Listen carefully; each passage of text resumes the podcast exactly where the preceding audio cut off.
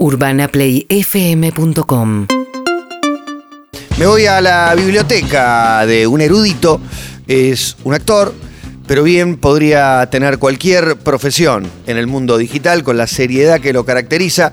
Sacamos esto, la X, apretamos por ahí, nos conectamos. ¿Vos sí que me está escuchando? Yo sí, yo creo que te está escuchando, porque sonrió. Es el senador nacional por la provincia de Corrientes, Fernán Mirás. Buenas tardes. Buenas tardes, Matías. ¿Cómo le va? Uy, afectado, muy afectado. En tono. En ¿Por tono senador? Eh, claro, en tono pediátrico. ¿Cómo estás, Fernán, querido? Buenas tardes. ¿Qué haces? Estoy bajando el volumen del teléfono. Espera, a ver si, porque acoplaba algo. Dale, ¿Cómo va? que no acople nada. Bien, muy bien. Tenemos un pasado futbolero en común. Wow. Fuimos de visitantes a ver una Vos Argentina-Brasil. Conmigo. Aprendí mucho.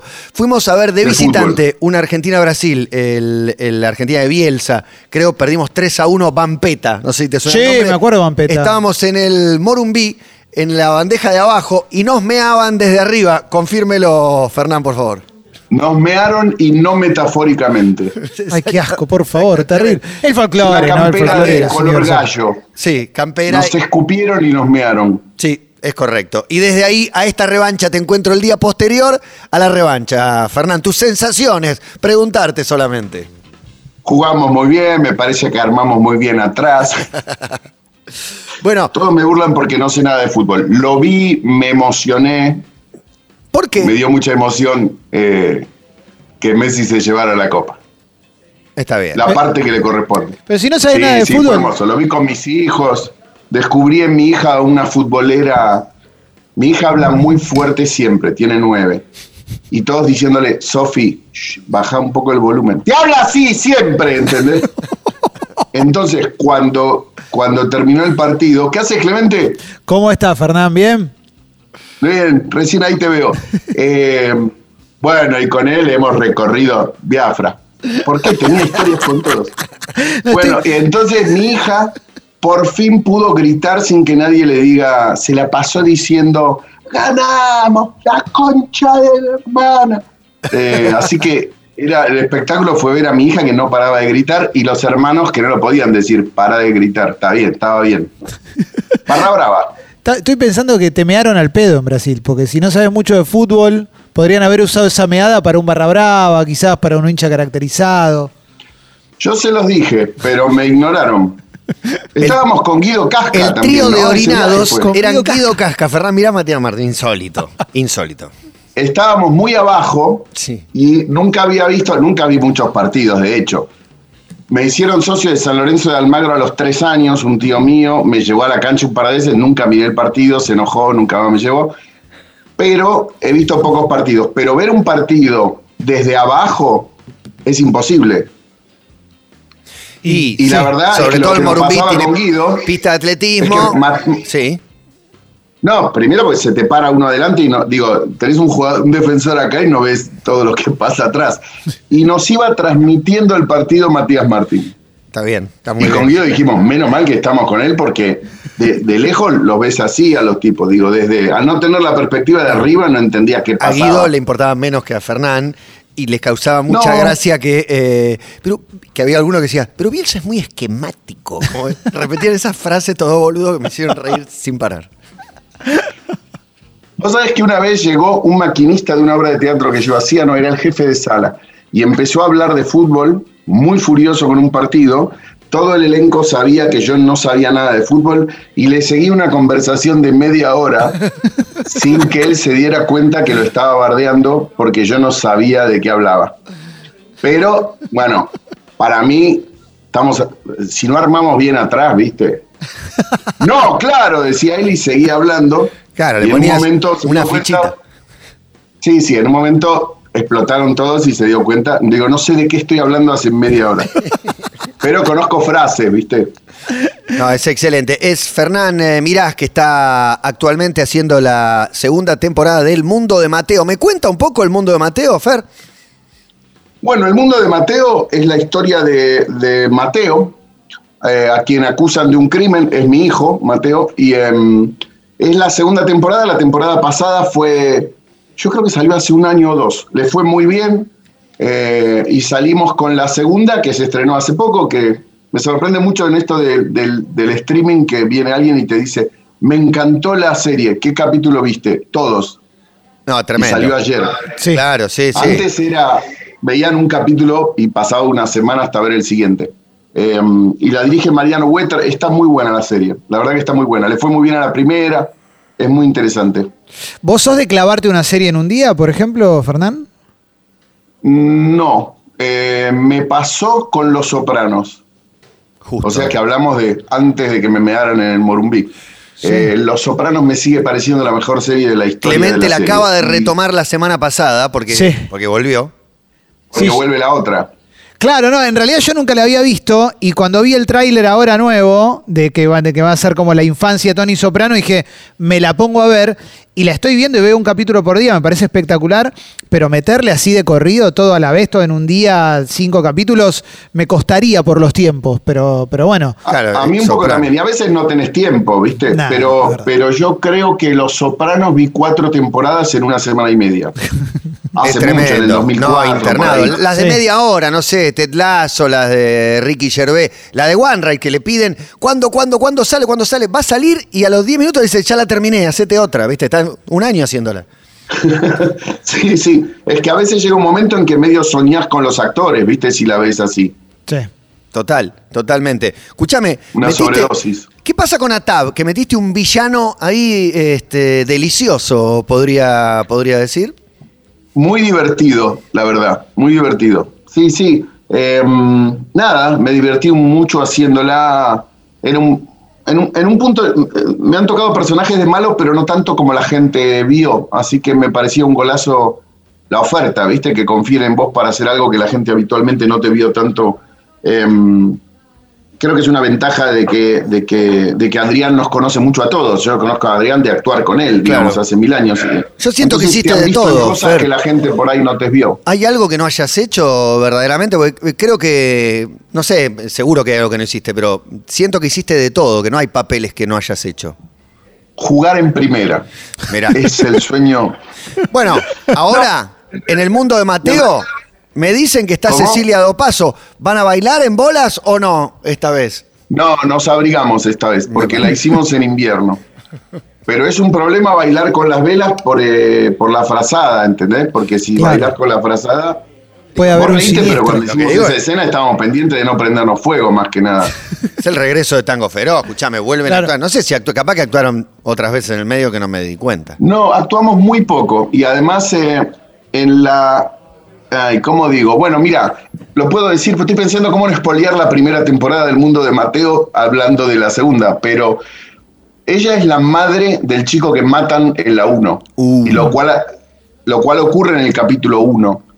Y lo, lo interesante es que en el capítulo 2, o sea, em, qué difícil no espolear. Bueno, pero algo que pasa en el capítulo 2 es que mi personaje, que todo el capítulo 1 duda si su hijo mató o no a alguien, me hacía acordar un poco a estas Siempre que vi en televisión esta situación tan trágica de un padre o una madre de, una, de alguien que está acusado de matar a alguien, Sí. ¿y qué va a hacer? ¿Va a decir que su hijo es...? eh, Siempre me parecía una pesadilla esa situación, ¿no?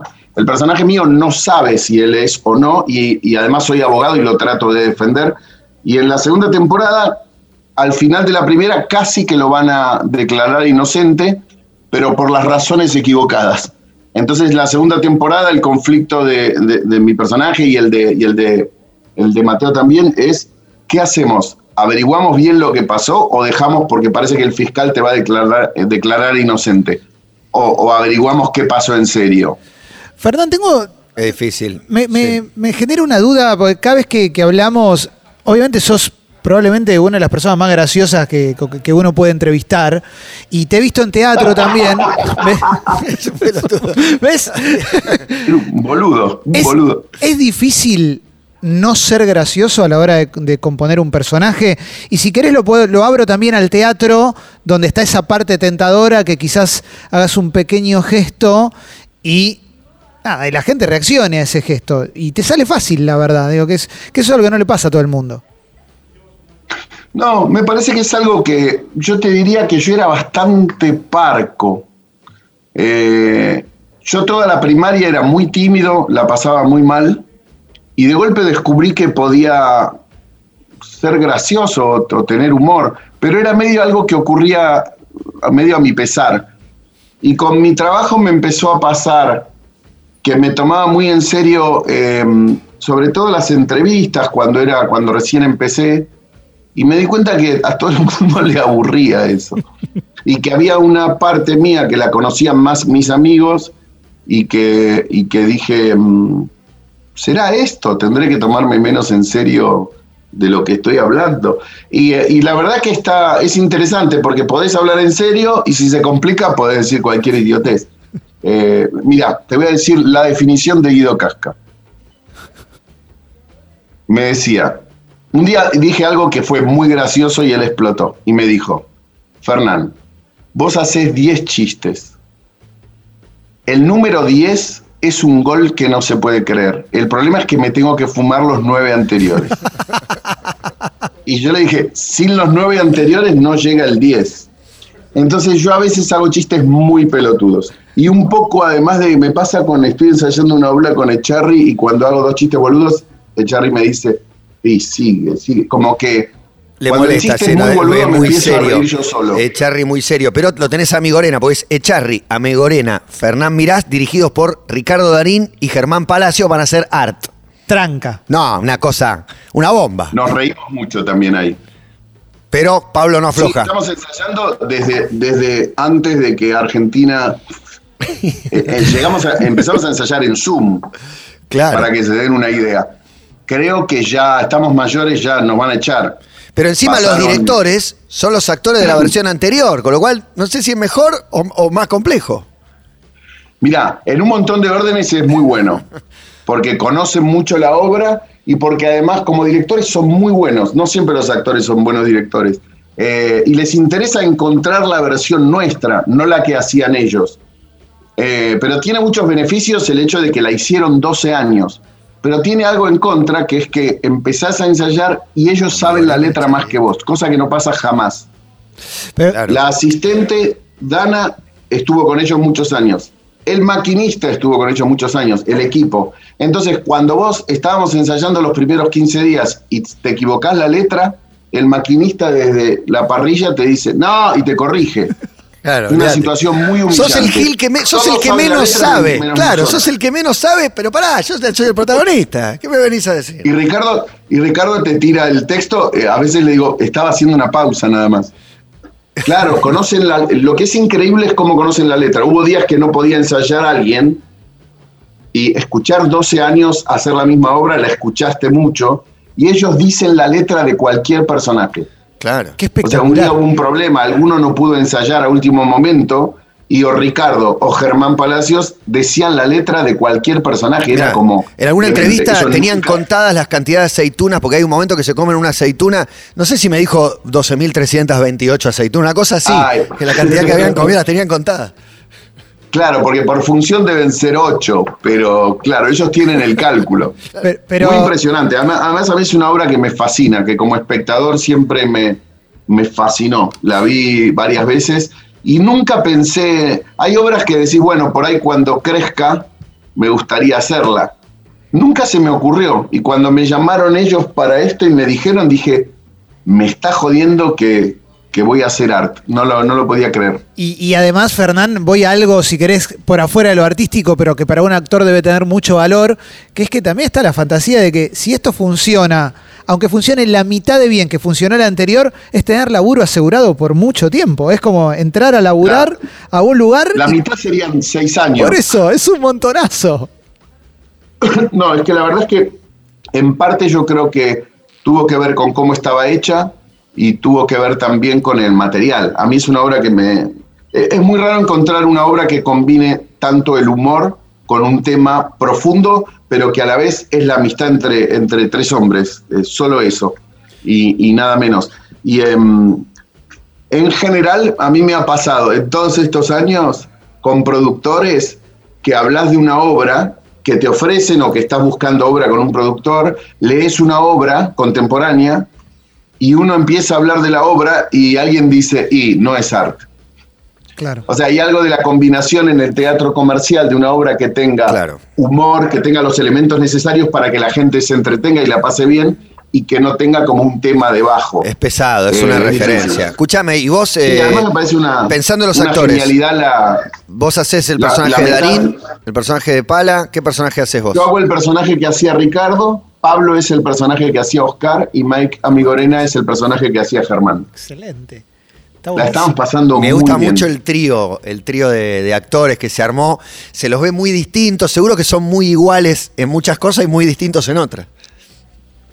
Es tal cual así, pero una vez escuché, sí, son colores muy distintos. Hoy hicimos una pasada general y Germán nos hablaba de eso. Hay algo que yo aprendí una vez de un director que dijo, se supone que los actores en los ensayos quieren estar todos de acuerdo, pero hay veces en que en los ensayos cada cual discute que su personaje tiene razón y de eso se va a tratar la obra, de que no cada cual defiende lo que piensa uno. Entonces eh, hay eh, son colores muy distintos y por eso chocan, ¿no? Por eso están en conflicto. No hace falta que estén todos de acuerdo los actores. De hecho, nos estamos llevando como el orto. Y, y no empezamos. Bueno, no, es espectacular. Cuando venga Art, ahí, ahí estaremos. Mientras el mundo de Mateo, segunda temporada, vale la pena. Se cruza con Cecilia Opaso, pero además eh, Martina Guzmán, Luciano Cáceres, eh, Renato Cuatordio, dirigido por Mariano. Mateo. ¿Eh? Mateo. Está muy buena el mundo de Mateo. Creo, creo que, bueno, la pueden ver en Flow.